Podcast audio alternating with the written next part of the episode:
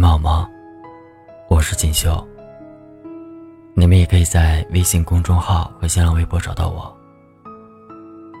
今天要跟大家分享的文章名字叫《后来，我用我的方式想念你》。作者：记得。我时常会问自己一个问题：人为什么要活着？是为了体验这世间的悲欢离合、生老病死，是为了实现自己的理想和追求，还是为了满足欲望？有的人一生都想要竭尽全力的活成自己最喜欢的样子，而有的人，他们活着是为了延续对另一个人的寄托和想念。想到你。我就有了活下去的勇气。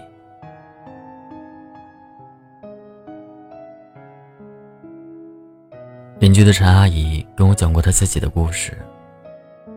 她是离婚了才改嫁过来这边的。过来的时候，她还带着自己的女儿，她的新丈夫也有自己的儿子。陈阿姨的婆婆那一辈的人有一些重男轻女。也可能是源于亲生关系，她明显感觉到婆婆对儿子更好一点。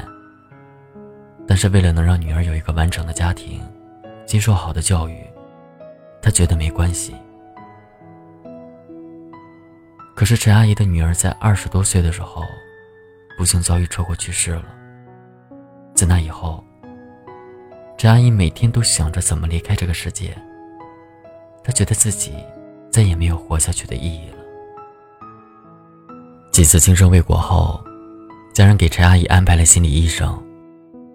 在心理医生的帮助下，她开始学女儿一直很喜欢的舞蹈。每当到了女儿忌日的时候，她就会在女儿的房间里跳一段舞，借此表示自己的想念。陈阿姨甚至想过要跟着女儿一起走，可是后来每当跳起这支舞，他就有了活下去的勇气。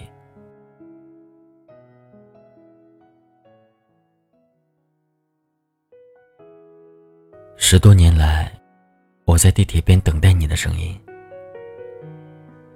在英国伦敦的某一站地铁里，常常会出现一位慈眉善目、打扮的干净利落的银发老太太。她时不时望向远处，等待着列车缓缓进站。车停下来后，上班的人们行色匆匆。但是老太太却没有要进站的意思，而是静静的听着站台广播里的那句“小心空隙”的提示音。这句话，是她去世的丈夫的声音。听完这句广播后，她长舒一口气，脸上慢慢露出满足的表情。零零七年，丈夫因病离她而去。自那以后，她经常会来到这一站地铁的座椅上，静静等候，就像要赴一场约。有时候会等上一个小时，然后再依依不舍地起身离开。有一天，她一如既往地来到老地方，广播里发出的声音，被换成了一个陌生女人的。他慌张地找到地铁工作人员询问，工作人员一头雾水，说自己也无能为力。老太太回到家后痛哭流涕，她试着给主管写信，讲明了自己的具体情况。主管收到信件以后，被她的故事感动，于是将老太太丈夫的声音文件寄到她手里，并重新启用了她丈夫录的那句话。这个故事后来被拍成了微电影，感动了很多人。正如老人所说的，他的声音是我在这个世界上唯一的牵挂。能够听到他的声音，我就会感到无比安心。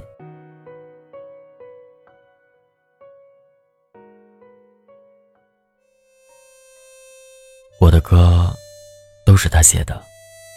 他不在了，我也就不唱了。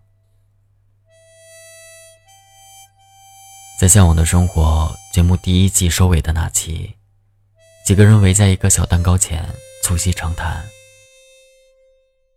谢娜突然掏出手机，放了一首黄磊的歌曲《似水年华》。随着音乐旋律响起，黄磊呆滞了一会儿，跟着歌曲哼了起来。他说：“写这首歌的人已经死了。”是我最好的朋友，叫陈志远。他了解了自己后来不再唱歌的原因。他说：“以前我所有戏的编曲和作曲都是他，我所有的唱片都是他弄的。他不在了，我也就不唱了。我只唱他给我写的歌。”几个人认真听他说着，纷纷红了眼眶。黄磊和他好朋友的感情，就如同伯牙与钟子期一样。子期死，伯牙谓：“是再无知音，乃破琴绝弦，终身不复古。”我把对你的想念，纹在了皮肤上。爷爷离开我八年了，他还在世的时候，送过我几张粉色的邮票。这是他唯一留给我的东西。我到哪都会把其中的一张带在身上。后来外出培训的时候，不小心弄丢了那张。虽然知道家里还有几张，但一想到这张邮票包含的纪念意义，我就忍不住对着大马路嚎啕大哭。为了防止再丢失，我把这几张邮票的图案都纹在了皮肤上。很多会误解纹身的人，他们不知道一个图案背后包含的意义。很多人不喜欢“时间会淡化一切”这句话，觉得这句话光是想想就很恐怖，生怕自己有一天会渐渐忘掉那些。曾经用力爱过的人，后来我用我的方式想念你。我把对你的想念藏在了抽屉里的旧照片里，藏在了一支唯美的古典舞里，藏在了一个纹身里，藏在了一首听到就忍不住流泪的歌曲里。死亡从来不是结束。遗忘才是。当你把它放在心里，它就从未走远。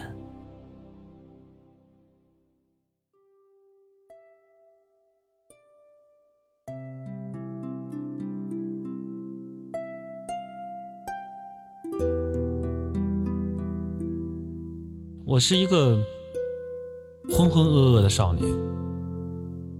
我在少年的时候从来不回忆，也不幻想，我只是面对每一天奇妙的世界，任何事情对我都是新奇的，任何地方我都想要去。我那个时候大概也是能钻地方钻一遍，能爬地方爬一遍，然后能做坏事的事情就做一遍，就一定会去做那些事情。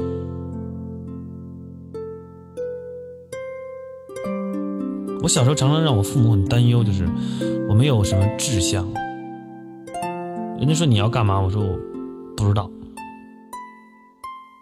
今天我做的这些事情是我预料之外的，明天我要做的事情，我今天还是不知道。可是我今天开始知道我为什么这样想，大概是我的个性使然。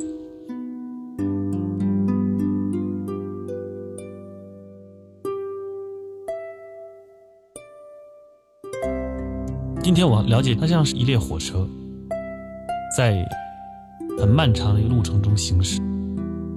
我不想坐在车头，我也不想在旁边去看什么，我也不想去站在车尾去看到走过的路，我只想坐在车中，